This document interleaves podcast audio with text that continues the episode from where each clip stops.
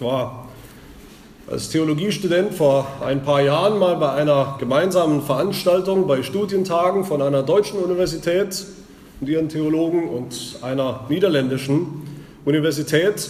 Da ging es eigentlich um Kirchengeschichte und da war man sich tagelang in vielem einig. Die Niederländer und die, die Deutschen, die Theologen, man war sich einig. Es war eine schöne, schöne Konferenz. Aber an einem Tag, da drohte das ein bisschen zu kippen. Ein, einer der Professoren aus Deutschland sagte so eigentlich in einem Nebensatz, das war eigentlich nicht das Thema, aber sagte in dem Nebensatz, dass wir deutschen Theologen äh, oder die deutschen Theologen heute selbstverständlich nicht mehr an den Teufel glauben. Das ist ja, das ist vorsintflutlich, mittelalterlich, an die Existenz einer, eines, eines Teufels zu glauben, der wirklich eine, eine Person ist. Und danach kam dann ein niederländischer Professor, Dozent an das Mikrofon und er, ja, auch das war eigentlich nicht sein Thema, aber er fühlte sich doch äh, herausgefordert, äh, was zu sagen. Er sagte dann am Mikrofon, ähm, wir hier in unserer Fakultät in den Niederlanden, wir Professoren und in vielen unserer Kirchen glauben durchaus noch, dass der Teufel selbstverständlich eine Person ist und, und, und dass es ihn gibt und wir haben es sogar äh, tagtäglich mit ihm zu tun. Ähm, das war also, da war ähm, eine spannende Stimmung und die deutschen Herren Professoren waren völlig geplättet, dass es das heute noch gibt. In der deutschen Theologie, der Schultheologie, da hat man längst ähm, abgerechnet, da glaubt man längst nicht mehr an einen persönlichen Teufel oder Satan. Das ist, wie gesagt, mittelalterlich, das ist unaufgeklärt. Wenn überhaupt, dann ist das, was wir Satan nennen, ist eine, eine psychologische Erfahrung vielleicht, eine tiefe psychologische Erfahrung, eine, eine Grundangst, die wir vielleicht haben vor irgendeinem Schlimmen oder Bösen. Aber sicher keine, keine Realität, kein Fakt. Ich möchte heute gleich einsteigen in dieser Predigt, indem ich hoffentlich deutlich sage, ohne den Fakt, die Fakten, dass es einen eine Person gibt, eine persönliche Macht, die wir Satan nennen, die dargestellt wird, bildhaft beschrieben wird als Drache auch oder als Schlange.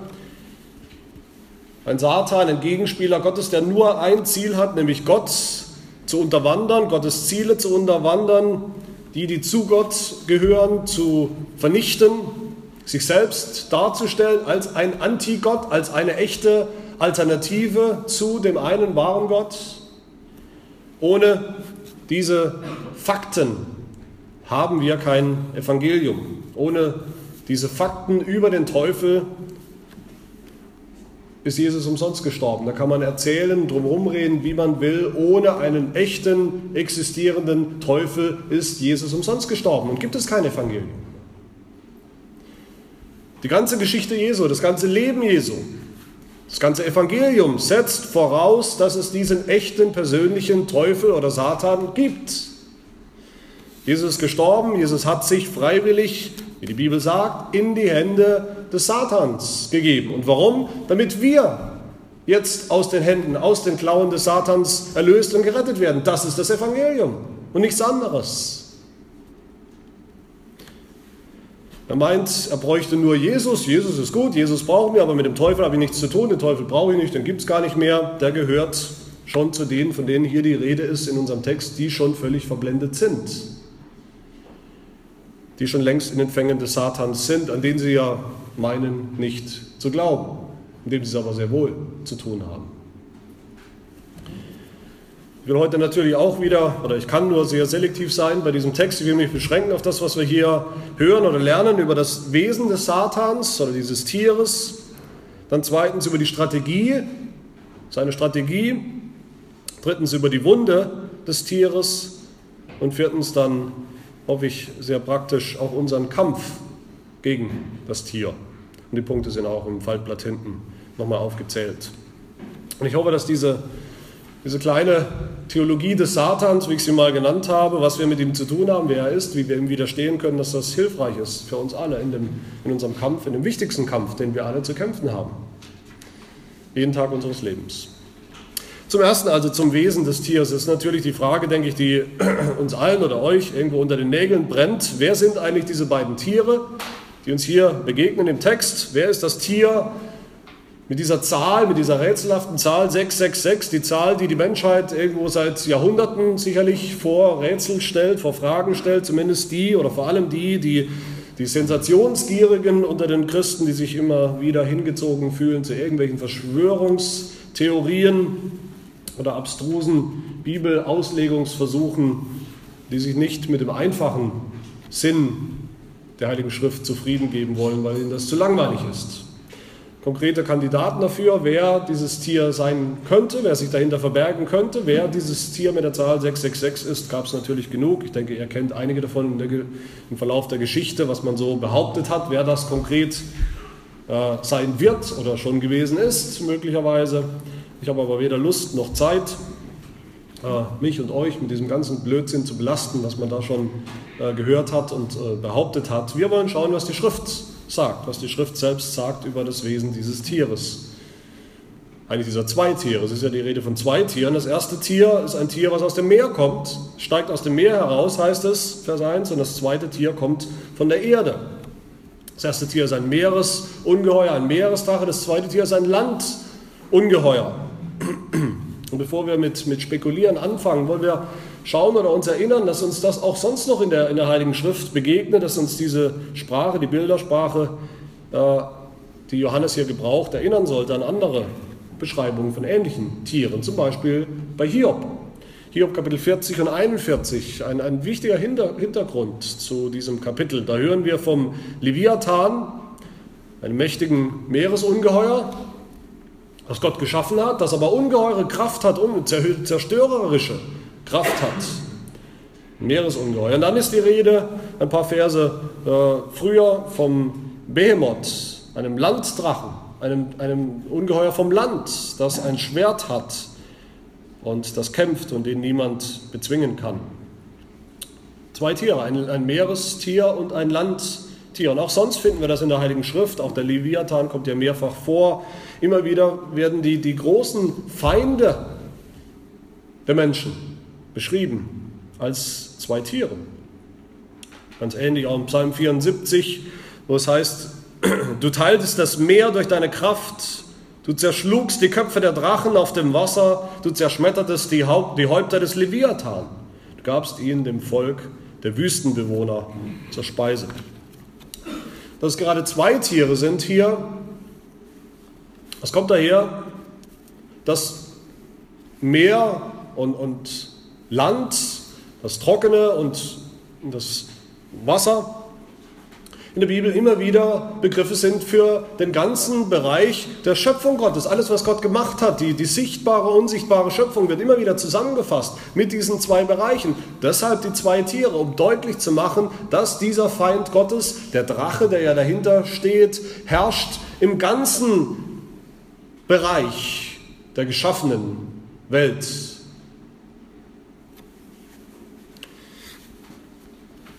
In der biblischen Sprache ist das Wasser dann, das Meer auch immer der Ort, woher das Fremde kommt, die Bedrohung, die Feinde, die Besatzungsmächte kommen immer wieder vom Meer, vom Wasser. Und das Land steht in der Bibel eher dann für das Einheimische, für die Heimat, äh, das Tier aus dem Wasser, das war für die Christen damals, an die Johannes ja geschrieben hat oder für die Johannes geschrieben hat, das Tier aus dem Wasser war ihnen vertraut. Da kommen böse Mächte vom Wasser her, konkret zum Beispiel die römischen Besatzungsmächte, die kamen mit ihren Schiffen vom Wasser. Das Tier vom Land war eher bekannt als der Feind aus den eigenen Reihen, die eigenen Institutionen, die eigenen Herrscher und Mächte, mit denen man vertraut war. Immer wieder begegnen uns diese Tiere in der Bibel, sind schon immer da, schon immer ein, ein, ein Problem für die Menschen. Nicht erst in der sogenannten Endzeit, irgendwann ganz am Ende, so kommen ein paar Jahre und da kommen dann diese Tiere auf uns zu. Auch beim Propheten Daniel hören wir davon. Auch das ist ein ganz wichtiger Hintergrund. Das sind viele Zitate in unserem Kapitel hier aus dem Propheten Daniel. Interessanterweise sehen wir bei Daniel gleich vier Tiere, die so beschrieben werden. Das zeigt uns schon, die Zahl zwei sind nicht zwei konkrete Gestalten, nach denen wir suchen müssen. Da heißt es in Daniel, Daniel Kapitel 7, ich sah bei Nacht in meinem Gesicht, also in meiner Vision. Und siehe, die vier Winde des Himmels brachen los auf das große Meer und vier große Tiere stiegen aus dem Meer empor, jedes verschieden vom anderen. Das erste glich einem Löwen und hatte Adlerflügel, das andere zweite Tier glich einem Bären, danach schaute ich weiter und siehe ein anderes Tier wie ein Panther. Es hatte vier Vogelflügel auf seinem Rücken und auch vier Köpfe hatte dieses Tier und ihm wurde Herrschaft verliehen. Nach diesem sah ich in der Nacht Gesichten und siehe ein viertes Tier, furchterregend, schrecklich und außerordentlich stark. Es hatte große eiserne Zähne und fraß und zermalmte und zertrat das Übrige mit den Füßen. Es war ganz anders als alle vorherigen Tiere und hatte zehn Hörner. Die Hörner dieser Tiere sind Zeichen ihrer Macht, das wissen wir. Sie tragen Kronen auch auf ihrem Haupt. Sie sind wie Könige. Bei Daniel sind, repräsentieren sie gleich ganze Königreiche. Sie haben Kraft, sie sitzen auf Thronen. Und diese Macht, wie gesagt, diese Macht von diesen Feinden haben sich immer wieder im Verlauf der Geschichte für das Volk Gottes in ganz unterschiedlichen äh, konkreten Feinden dann äh, gezeigt und manifestiert. Als der große Feind aus Assyrien zum Beispiel, als das verfeindete Ägypten, als Babylon, das persische Reich, Griechenland, das Land der Heiden, das kam, Sodom, das römische Reich und so geht es weiter durch die Zeiten hindurch bis zu, bis zu uns und den Feinden, die die Gemeinde heute hat und bedroht. Die spannende Frage ist natürlich, kann uns hier dieses, diese Zahl, dieses Zahlenrätsel weiterhelfen? Vers 18 wird es hier ja beschrieben, heißt es, wir werden sogar aufgefordert, seine Zahl zu berechnen, heißt es. Seine Zahl ist 666 oder 666. Was bedeutet das? Auch hier gibt es natürlich die abstrusesten äh, Theorien. Menschen haben sich immer wieder hingesetzt, haben sich die Mühe gemacht zu berechnen mit irgendwelchen Zahlenformeln, also die Zahl umge umgerechnet in Buchstaben, Buchstabencodes und durch diese Buchstabencodes konnte man dann mit Sicherheit, hat man immer wieder gesagt, berechnen, um wen es sich handelt. Zum Beispiel um Adolf Hitler. Adolf Hitlers äh, Namen konnte man berechnen, dass er eben die Buchstabenwerte seines Namens eben auch insgesamt 666 ergeben. Oder mit fast genauso großer Sicherheit hat man gesagt, an anderen Enden, es handelt sich um Ronald Reagan, und andere haben gesagt, es geht um das Wort Sex. Also Sex mit X, nicht Sex, die Zahl. Und natürlich kam man auch auf das böse WWW, das World Wide Web. Auch die drei Buchstaben WWW sollen angeblich repräsentiert sein durch die Zahl 666. Also ist das das böse Tier eigentlich das Internet. Und auch eines vielleicht der aktuellsten, äh, äh der aktuellsten Vorschläge ist der EAN-Code, der Strichcode, den wir kennen auf fast allen Lebensmitteln.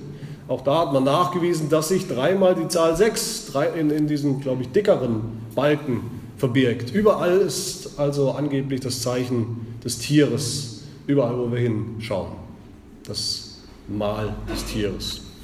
Ich denke, ein Autor bringt es sehr gut auf den Punkt, wenn er sagt, zitiere ihn, man kann jeden erdenklichen Namen mit dem Zahlencode 666 darstellen. Wenn es nicht passt, dann fügt man halt einen Titel hinzu oder probiert es auf Latein oder Hebräisch oder man schreibt es eben anders. Am Ende kann man jeden Namen, wahrscheinlich könnte ich jeden Namen von euch auch äh, mit diesem Zahlencode darstellen. Am Ende zeigt uns das nur, dass diese, diese Versuche, diese Theorien völlig abstrus und völlig irreführend sind. Der bessere Weg ist natürlich auch hier, dass wir uns fragen, welche biblische Bedeutung wird dieser Zahl beigemessen oder hat diese Zahl. Zahlen kennen wir schon aus der Offenbarung als wichtige Information, die haben einen wichtigen Stellenwert, werden von Johannes immer wieder gebraucht, um was Wichtiges deutlich zu machen, eine Botschaft, eine theologische Aussage zu machen. Wir wissen vor allem, wie wichtig die Zahl 7 ist in der Offenbarung, als Zahl der Vollkommenheit. Die 7 ist die Zahl der Vollkommenheit und da braucht es nicht sehr viel Fantasie, um zu erkennen, dass die Zahl 6 die Zahl der Unvollkommenheit ist. Die Zahl davor also, die reicht nicht ganz. Da fehlt etwas. Das ist eine mangelhafte Zahl, eine ungenügende Zahl, eine falsche Zahl. Das ist nicht die Zahl Gottes. So fällt auf, wenn man dann genau hinschaut, welche Rolle die Zahl 6 spielt, auch immer wieder in ihrer Symbolik, in der Offenbarung. Wir haben uns beschäftigt mit den drei großen Zyklen, den Gerichtszyklen, die wir finden im, im Buch der Offenbarung. Und da fällt auf, dass jedes Mal das sechste Gericht, das sechste Siegel, die sechste Posaune ist ein Gericht über die, über die Anhänger des Tieres. Das ist kein Zufall. Dreimal eine Sechs verborgen in diesen Gerichten. Als Gericht über die Anhänger des Tieres. Das Tier hat die Zahl 666, dreimal die Sechs. Der Drache und seine beiden Tiere, wenn man so will, sie sind alle sechs und nicht sieben. Sie sind nicht gut, nicht vollkommen, sondern sie sind böse und unvollkommen. Ein Ausleger hat die drei Wesen, der Drache und die zwei Tiere, das Meerestier und das Landtier mit der Sechs, einmal auch die satanische Dreieinigkeit genannt. Sechs, sechs, sechs, drei mal die Sechs, drei Wesen mit einer Sechs. Das steht im völligen Kontrast natürlich zu der Vollkommenheit Gottes und des Lammes und des Geistes, die uns begegnet und schon begegnet ist in der Offenbarung. Dreimal eine Sieben, die Zahl der Vollkommenheit. Vers 18 heißt es, 666 ist die Zahl der Menschen, des Menschen oder der Menschheit eigentlich richtiger, der, der unvollkommenen Menschheit, der gefallenen Menschheit, der nicht erlösten Menschheit, der Menschheit, der, der siebte Tag der Erlösung, der neuen Schöpfung nichts aufgegangen ist und auch niemals aufgehen wird. Die Tiere sind also in ihrer Unvollkommenheit oder schlimmer, in ihrer ganzen vollkommenen Boshaftigkeit, Bosheit, Erscheinungen des einen Tiers, des Drachen, des erklärten Feindes Gottes und, und der ganzen Menschheit. Und wichtig ist jetzt natürlich, dass wir äh, sehen, mit welcher Strategie dieses Tier oder diese Wesen herrschen auf der Erde. Das ist mein zweiter Punkt. Obwohl der Drache, obwohl der Satan, das wissen wir natürlich, äh, der, der, der Gegenspieler Gottes ist, das komplette Gegenteil eigentlich, muss uns doch auffallen hier in diesem Text, wenn wir genau hinschauen, wie sie sich eigentlich gebärden und darstellen als echte Alternative. Wie sie auftreten als eine Art Fälschung Gottes als Fälschung Christi. Das sehen wir auch wieder in dieser Zahl 666. Das ist eine Fälschung. Die Zahl verstehen wir nur, wenn wir vorher gesehen haben, tatsächlich für Gott in seiner dreieinigen Vollkommenheit ist die Zahl 7 oder dreimal die 7 und der Satan, das Tier, hat die Zahl, hat dreimal die Zahl 6. Das ist eine Fälschung, die ist nah dran an der 7, aber eben doch völlig ungenügend. So nah dran, dass sich immer und immer wieder viele Menschen haben verführen lassen von dieser satanischen Dreieinigkeit. Das ist das Wesen des Satans. Das müssen wir ein für alle Mal begreifen. Das ist das Wesen des Satans von Anfang an. Er ist eine, eine Kopie, er ist eine Fälschung, er ist eine Imitation, ein Täuscher. Er hat nichts Eigenes vorzubringen. Wir sehen hier im Text so viele Dinge, ich kann nur ein paar herausgreifen. Das Tier heißt, es hat ein Schwert, ein Schwert, mit dem es kämpft, mit dem es tötet, so wie auch Christus beschrieben wurde schon in der Offenbarung. Das Lamm, das ein Schwert hat, das Lamm, das mit seinem Schwert tötet. Wir sehen, das Tier aus der Erde, Vers 11, hat zwei Hörner gleich einem Lamm, gleich dem Lamm Gottes. Es imitiert das Lamm Gottes. Beide, das Tier und das, das wahre Lamm, haben ihre Nachfolger und werden so beschrieben. Sie haben Nachfolger, die jeweils ihren Namen, den Namen ihres Anführers auf die Stirn geschrieben haben. Das gilt für die Nachfolger des Lammes und das gilt für die Nachfolger des Tieres. Das Tier imitiert das. Beide haben Hörner, beide das Tier und das Lamm, also das Lamm Gottes, sind geschlachtet worden. Das Tier, hier in Vers 3 heißt es, wird es am Kopf wie zu Tode verwundet. Beide, das Tier und das Lamm, haben Autorität. Jesus natürlich wurde Vollmacht gegeben, heißt es, über alle Völker und Nationen der Erde. In Kapitel 5 haben wir das gehört. Und hier heißt es auch dem Tier. Vers 7 wurde ihm Vollmacht gegeben über jeden Volksstamm, jede Sprache, jede Nation. Das, da wird nachgeäfft, was wir über Christus gehört haben. Beide, das Tier und das Lamm, empfangen Anbetung. Vers 8. Alle, die auf der Erde wohnen, werden es anbeten, das Tier und deren Namen nicht geschrieben stehen im Buch des Lebens des Lammes. In all dem sollen wir begreifen, in den ganzen kleinen Details und Bildern sollen wir begreifen, dass der Drache, dass das Tier, dass der Satan versucht zu sein wie Gott. Nicht ganz anders, sondern genau so. Und Paulus schreibt, dass Satan sich verkleidet. Satan verkleidet sich als ein Engel des Lichts im zweiten Korintherbrief. Und das sehen wir hier. Die ganze Biografie des Satans, die Biografie des Tieres ist nichts anderes als eine großartige Parodie des Lebens Jesu. Seines Todes, er wurde verletzt, getötet, seiner Auferstehung, plötzlich lebt er wieder, seiner vermeintlichen Macht über Himmel und Erde, seiner vermeintlichen Vollmacht, versprechen zu können, retten zu können. Viele Christen denken, das ist ja tragisch, viele Christen denken, der Teufel, der ist einfach zu erkennen. Der Teufel ist ja alles, was Jesus nicht ist. Der Teufel ist komplett anders. Das Gegenteil ist der Fall. Der Teufel imitiert, er ahmt nach, er täuscht, er kopiert. Und weil viele Christen so naiv sind und denken, den Satan, den können sie schon fünf Meilen gegen den Wind erkennen, deshalb wappnen sie sich auch nicht und deshalb hat der Satan am Ende auch so leichtes Spiel. Was ist seine Strategie? Seine Strategie in der Welt, seine Strategie mit uns. Es ist eine Strategie der Imitation, der Lüge, der Täuschung, stellt sich dar als der wahre Herrscher von allen Dingen, obwohl er weiß, dass er das nicht ist. So sehr, dass die Menschen staunen und ausrufen, Vers 4, in Anbetung, wer ist dem Tier gleich? Auch das ist eine Imitation. Wir haben es gerade gehört in Kapitel 12 von Michael, dem Engel, der kämpft gegen den Teufel, gegen den Drachen. Und was bedeutet der Name Michael? Der Name Michael bedeutet, dieser Erzengel, der Name bedeutet, wer ist wie Gott? Und hier schmückt sich das Tier mit diesem Namen. Wer ist dem Tier gleich? Wer ist wie Gott?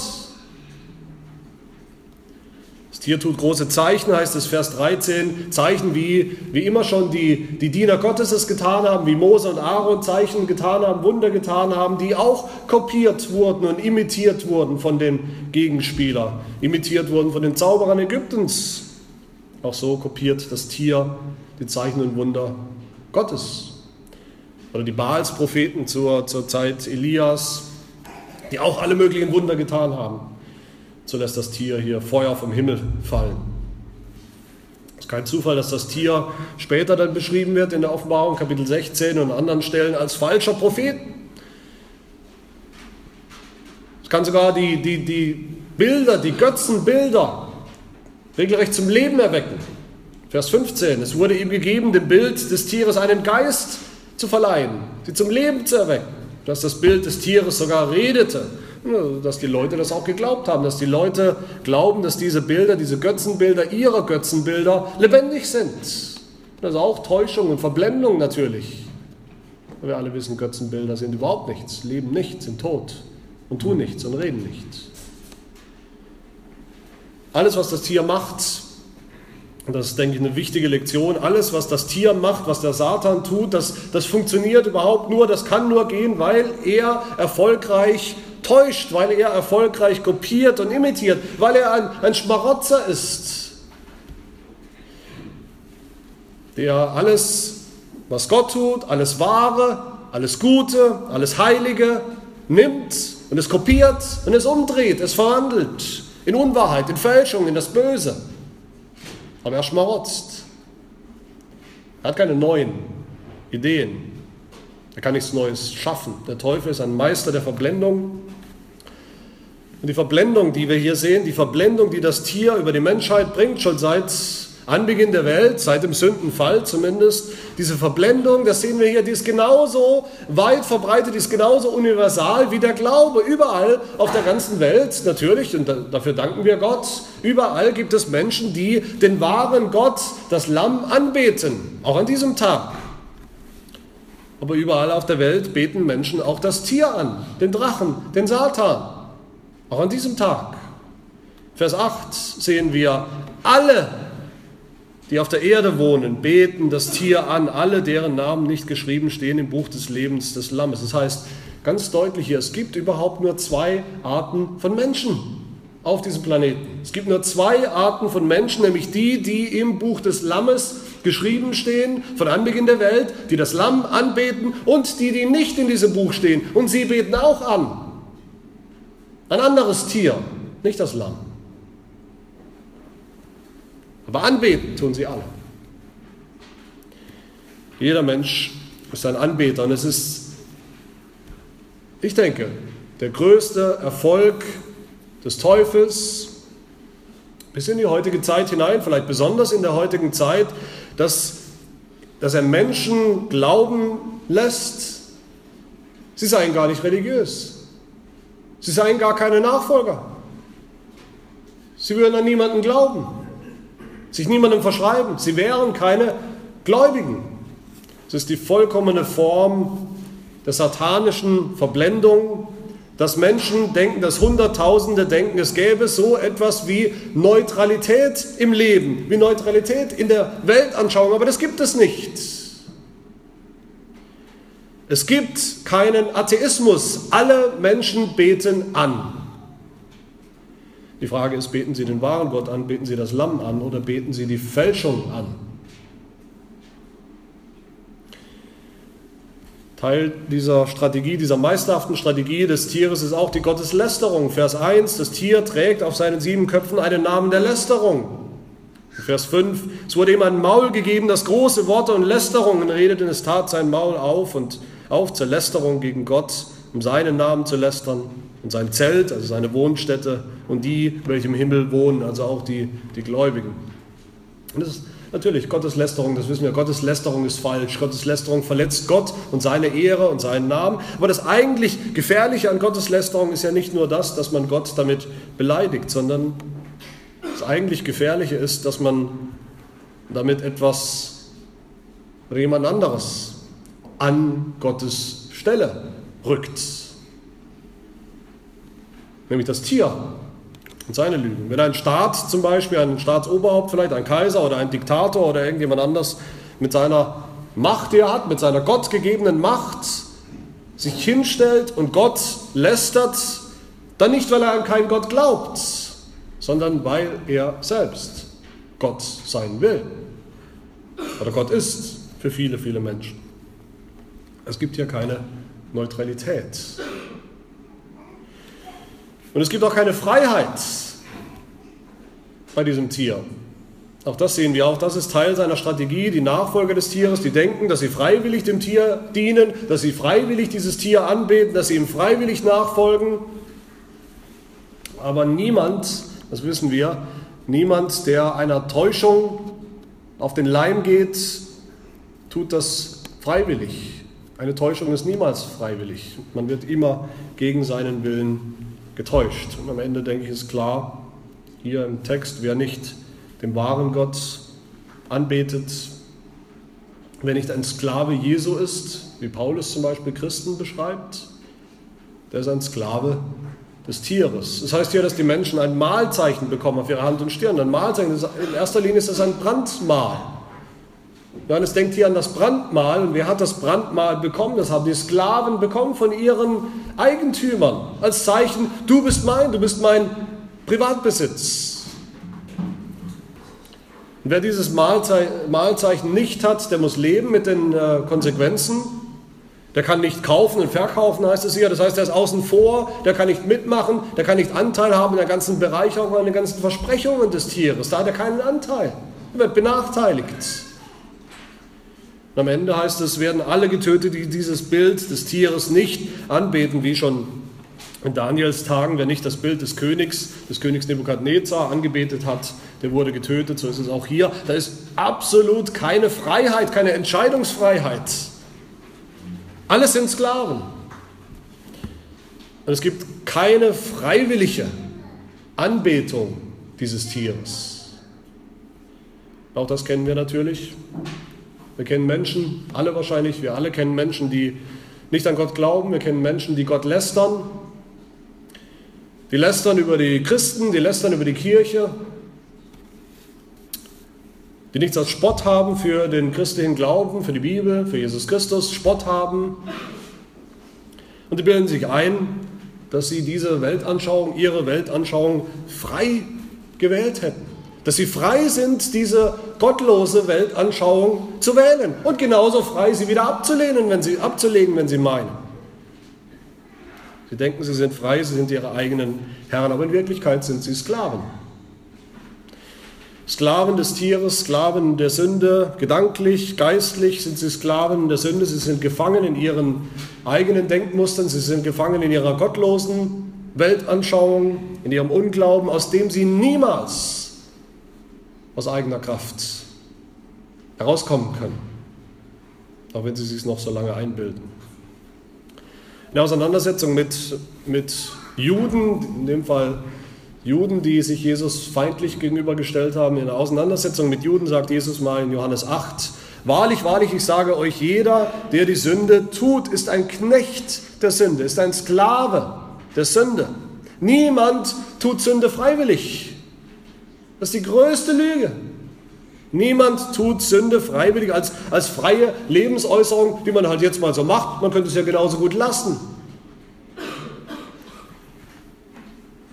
Woher kommt das Sündigen? Woher kommt es, dass eigentlich ordentliche, anständige Menschen da draußen in der Welt, vernünftige, sogenannte freie Menschen sündigen? Woher kommt es? Dass sie tun, was sie eigentlich gar nicht wollen, was sie dann vielleicht doch bereuen, was sie doch am liebsten ablass, ab, ablegen wollten.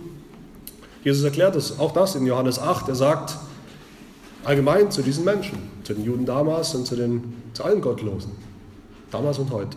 Ihr habt den Teufel zum Vater. Und was euer Vater begehrt, das wollt ihr tun. Der war ein Menschenmörder von Anfang an und steht nicht in der Wahrheit, denn Wahrheit ist nicht in ihm. In ihm ist keine Wahrheit und all denen, die ihm nachfolgen, ist keine Wahrheit. Nur Lüge, Betrug, Täuschung, Selbstbetrug auch. Diese ganze teuflische Strategie wird dann zusammengefasst in Vers 7, wo es heißt, es wurde ihm, dem Tier, gegeben, Krieg zu führen. Krieg zu führen mit den Heiligen. Es ist ein Krieg, es ist nicht, nichts weniger als das, ein Krieg, den der Teufel führt. Aber in diesem Krieg ist seine Strategie eben nicht Angriff Opposition, Offensive, nicht ein offener Kampf, an dem man ihn erkennen würde, sondern es ist viel, viel subtiler, wie wir gesehen haben. Seine Strategie ist, ist Imitation, ist Illusion, ist Täuschung, ist Lüge, ist Blendung, Verblendung. Und niemand, kein Mensch, keiner von uns, kein, nicht irgendein Mensch, hat in diesem Krieg jemals irgendetwas auszurichten gegen dieses mächtige Tier. Wenn da nicht Vers 3 wäre, dem Tier wurde eine Wunde zugefügt. Mein dritter Punkt, die Wunde des Tieres.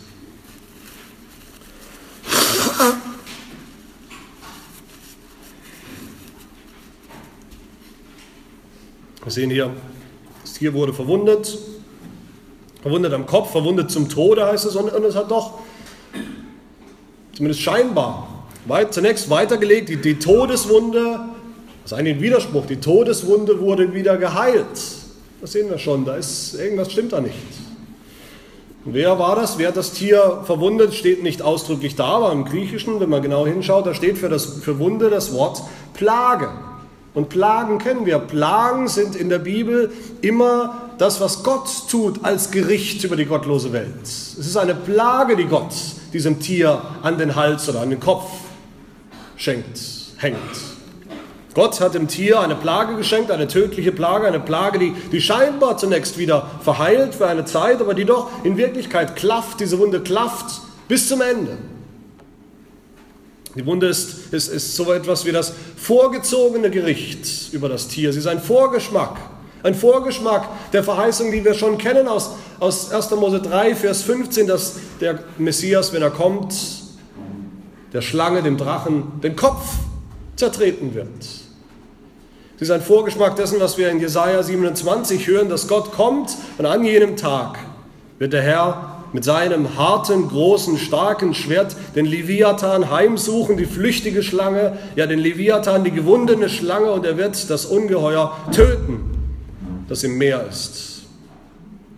In der Offenbarung insgesamt, das haben wir schon gesehen und werden wir noch sehen, durchgängig, es gibt es nicht den, nicht den geringsten Zweifel, wann das passiert oder passiert ist und wer das getan hat. Das Lamm, das geschlachten ward, geschlachtet war, hat dieses Tier verwundet.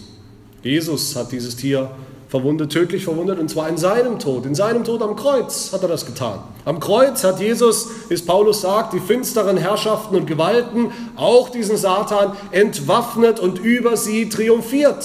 Am Kreuz. Am Kreuz hat Jesus ist Jesus gestorben, ist der Mensch Jesus gestorben, wie es im Hebräerbrief heißt, Kapitel 2, damit er durch den Tod den außer Wirksamkeit, also außer Gefecht setzte, der die Macht des Todes hatte, nämlich den Teufel. Am Kreuz hat er ihn außer Gefecht gesetzt. Und zwei Dinge sehen wir hier natürlich. Erstens, dass das Tier eine tödliche Wunde bekommen hat. Es ist schon verwundet, es ist schon entscheidend geschlagen, aber wir sehen eben auch, dass es noch eine ganze Zeit weiterlebt, eine ganze Zeit wirkt und zwar höchst effektiv. Das ist wahrscheinlich die letzte Meisterleistung seiner Täuschung, seiner Täuschungskunst, dass das Tier hier sogar die Auferstehung des Lammes imitiert und nachahmt, dass es sich gebärdet, als wäre alles wieder in Ordnung. Als hätte es keine Wunde, schon gar nicht die entscheidende Wunde, die entscheidende Niederlage schon erlebt.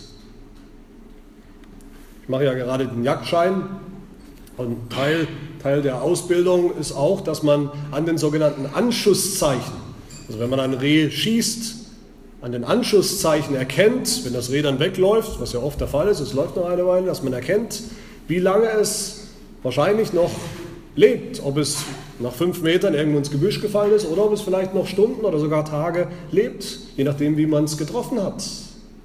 Und das sehen wir hier. Wir sehen hier eigentlich ein Tier, das tödlich getroffen ist, aber das mit seiner Wunde noch sehr lange lebt. Dass der Satan sehr aktiv ist. Sehr lange.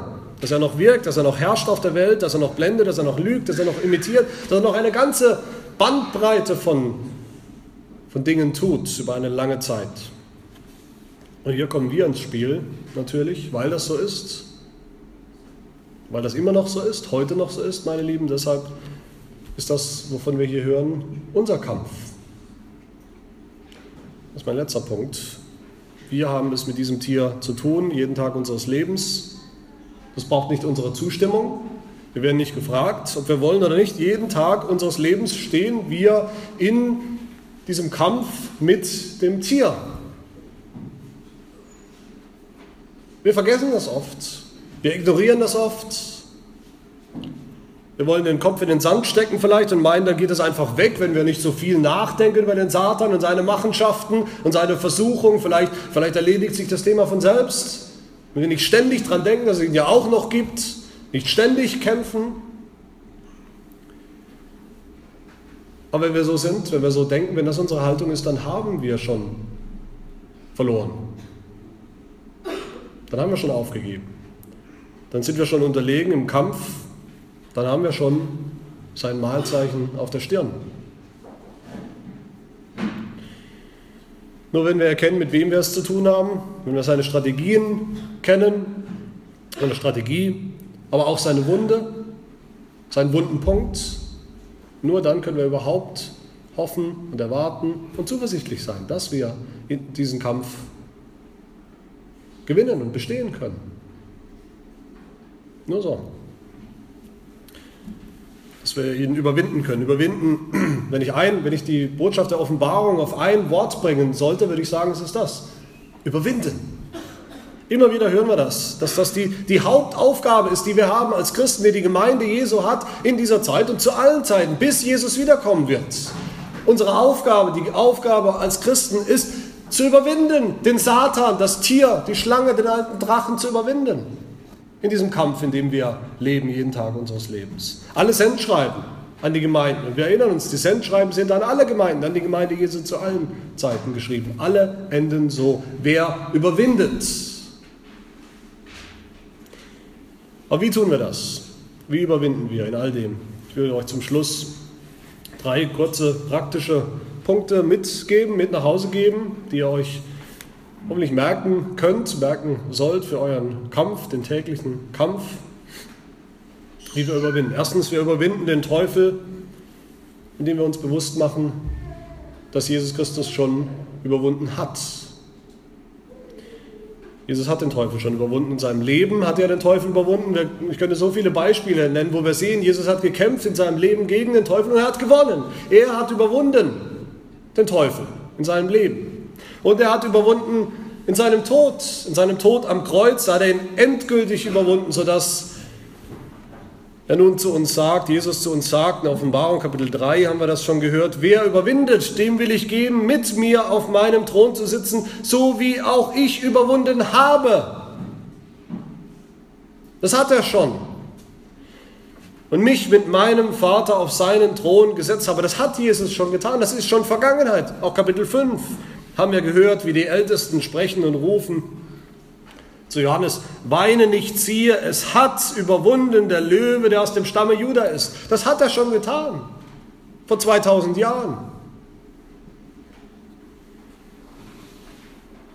Wir sollen überwinden, wir müssen überwinden. Das ist nicht die christliche Kür für die, die eben Überflieger Christen sein wollen. Das ist die normale Hauptaufgabe des christlichen Lebens.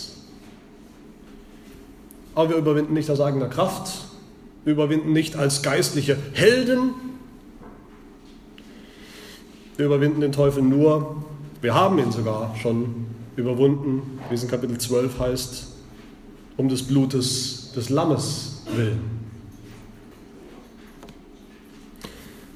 Am Ende des Zweiten Weltkrieges, an dem, was die Amerikaner vor allem, hier ist es auch bekannt geworden, was die Amerikaner D-Day nennen, da kamen die Alliierten kamen die Alliierten und hatten die Nazis besiegt. Dann mussten sie aber immer noch kämpfen.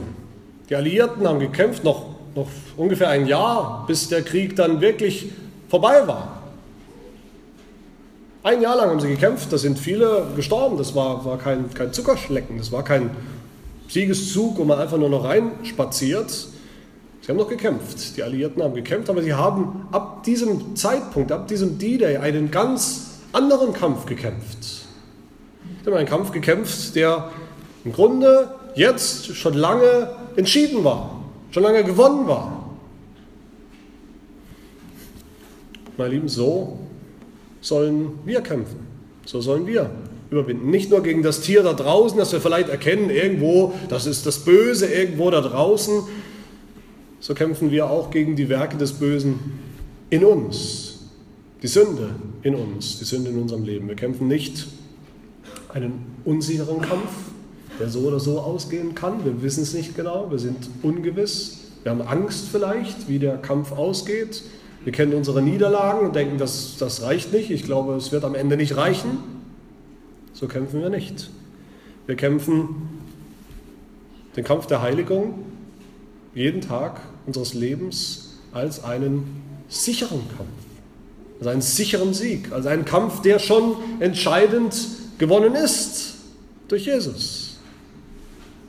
Und so werfen wir die, die Sünde von uns jeden Tag ein bisschen mehr, so jagen wir der Heiligung nach jeden Tag ein bisschen mehr, weil wir schon zu den Siegern gehören. Das ist entscheidend. Wenn wir das nicht glauben und wissen, dann geht alles schief. Dann können wir nicht richtig kämpfen. Zweitens, wir überwinden den Teufel, indem wir glauben, indem wir dabei bleiben im Glauben, indem wir ausharren im Glauben. Vers 10 finden wir das. Wenn jemand in Gefangenschaft führt, so geht er in die Gefangenschaft. Wenn jemand mit dem Schwert tötet, so soll er durch Schwert getötet werden. Hier ist das standhafte Ausharren und der Glaube der Heiligen. Diese Dinge, von denen wir hier hören, Gefangenschaft, Schwertverfolgung, Tod, das, das haben wir immer wieder gehört, das sind die Konsequenzen für ein klares christliches Bekenntnis damals gewesen, für die Christenheit, an die Johannes schreibt in seiner Zeit. Und das sind Konsequenzen für Christen, für viele Christen, auch heute noch. Und auch wenn es für uns vielleicht nicht die konkreten Konsequenzen sind. Wir haben immer wieder gehört, wir sollen, wir müssen bereit sein als Zeugen Jesu Christi.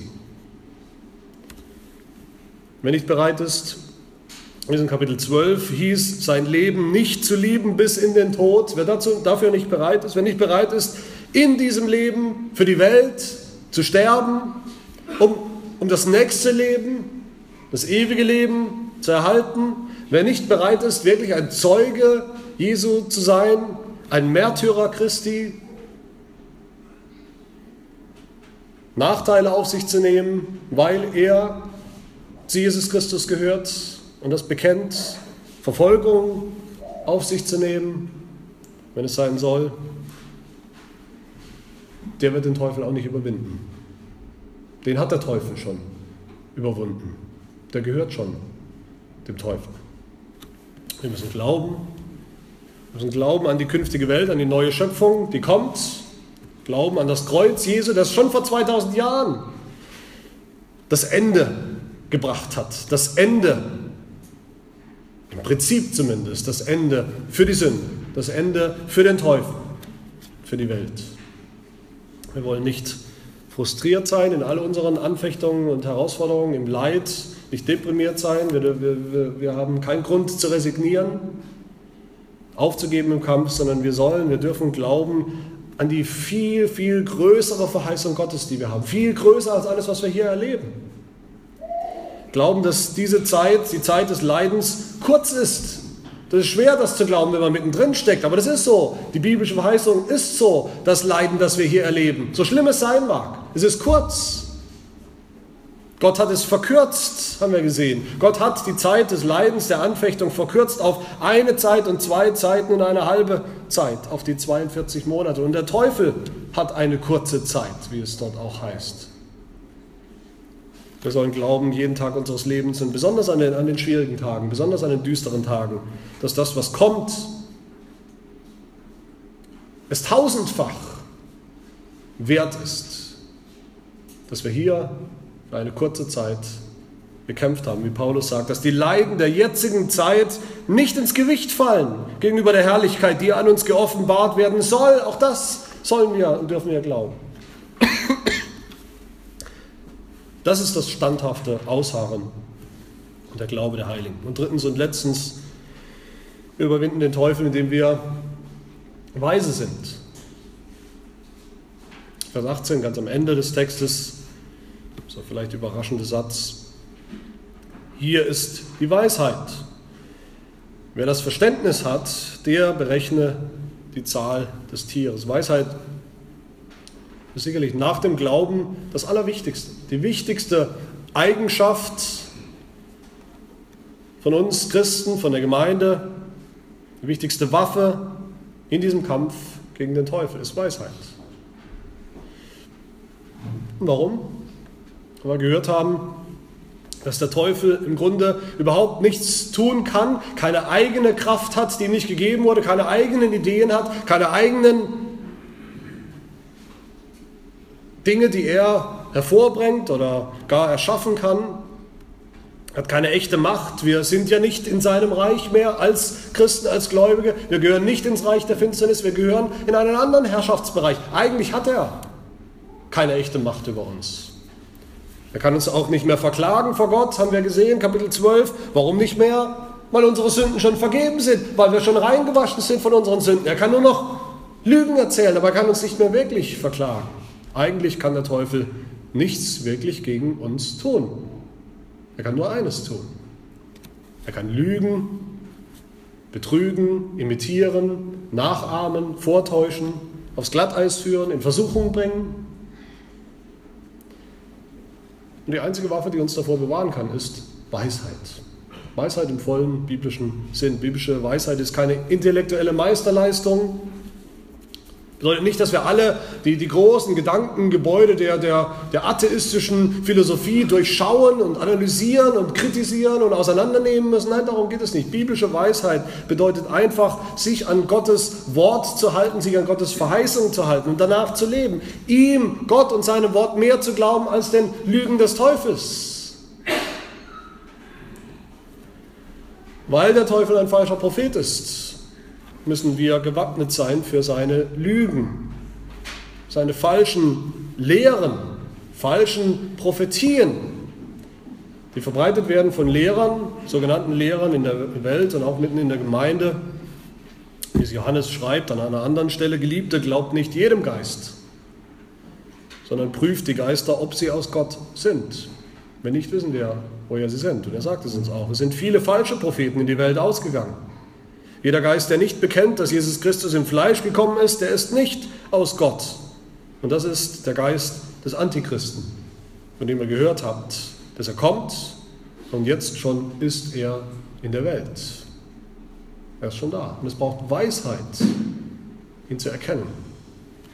Wie wappnen wir uns am besten gegen ihr Lehre? Gegen diese Lehren des falschen Propheten. Wie wappnen wir uns am besten? Wie sind wir am besten vorbereitet? Indem wir wahre, gute, richtige biblische Lehre kennen. Indem wir uns auskennen im Wort Gottes, indem wir unseren Katechismus kennen, die Lehre der Gemeinde kennen und immer besser kennenlernen. Weil der Teufel ein falscher Apostel ist, müssen wir uns hüten vor falschen Zeichen und Wundern. Und viele Menschen, viele Christen rennen hinterher. Überall, wo es heißt, da ist ein Zeichen, da ist ein Wunder geschehen, rennen sie hin in ihrer Sensationsgier. Wir müssen uns hüten vor den falschen Ansprüchen von christlichen Lehrern und Leitern, die sagen, sie hätten vermeintliche Zeichen vorzuweisen. Und deshalb hätten sie auch Vollmacht. Das sollte uns nicht überraschen. Dass gerade christliche Lehrer und Leiter oft nicht mehr sind als Handlanger des Satans. Sagt es schon Paulus im zweiten Korintherbrief, denn solche sind falsche Apostel, betrügerische Arbeiter, die sich als Apostel des Christus verkleiden. Und das ist nicht verwunderlich, denn der Satan selbst verkleidet sich als ein Engel des Lichts. Es ist also nichts Besonderes, sagt er, nichts Überraschendes. Wenn auch seine Diener sich verkleiden als Diener der Gerechtigkeit, aber ihr Ende wird ihren Werken entsprechend sein. Hier ist die Weisheit, hier ist Weisheit gefordert und wir haben sie im Wort Gottes.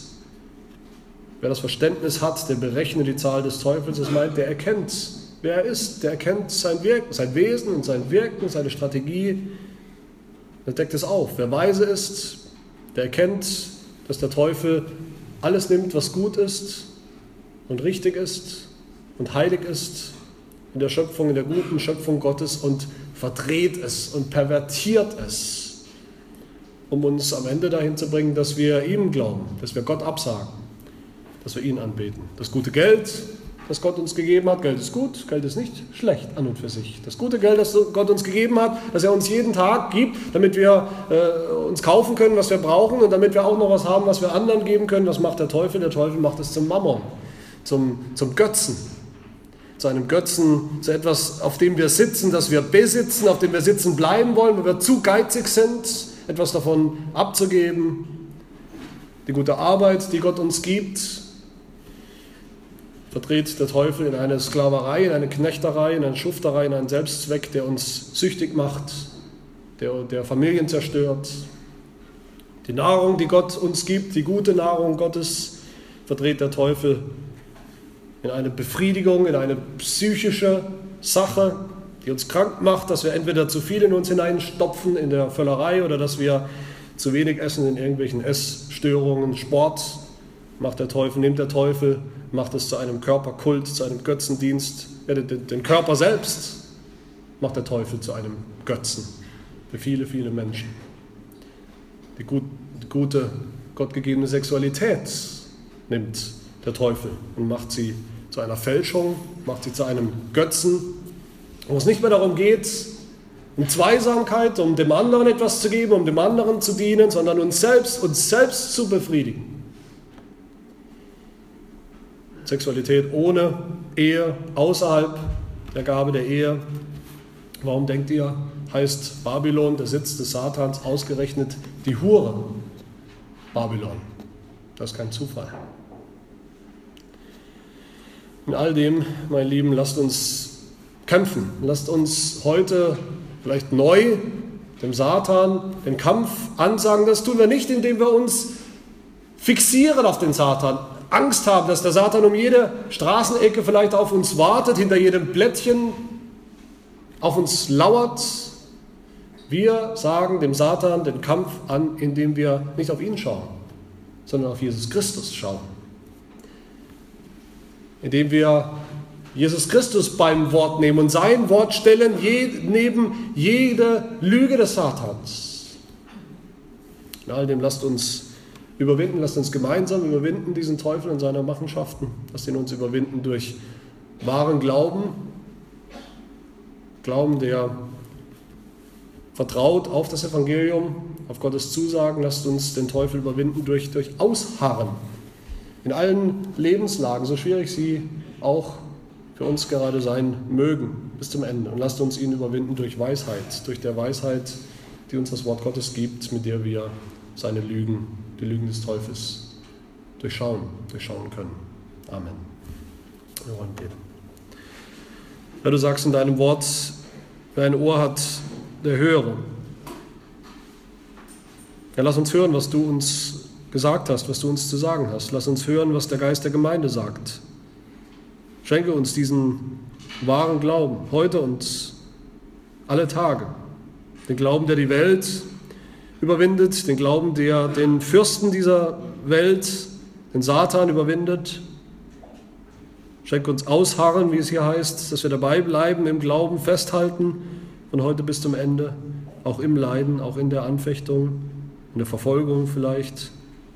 Und schenke uns diese Weisheit, er schenke uns die Weisheit, die die Lügen des Teufels enttarnt und erkennt und die sie mit der Wahrheit bekämpft und überwindet. Das bitten wir in Jesu Namen. Amen.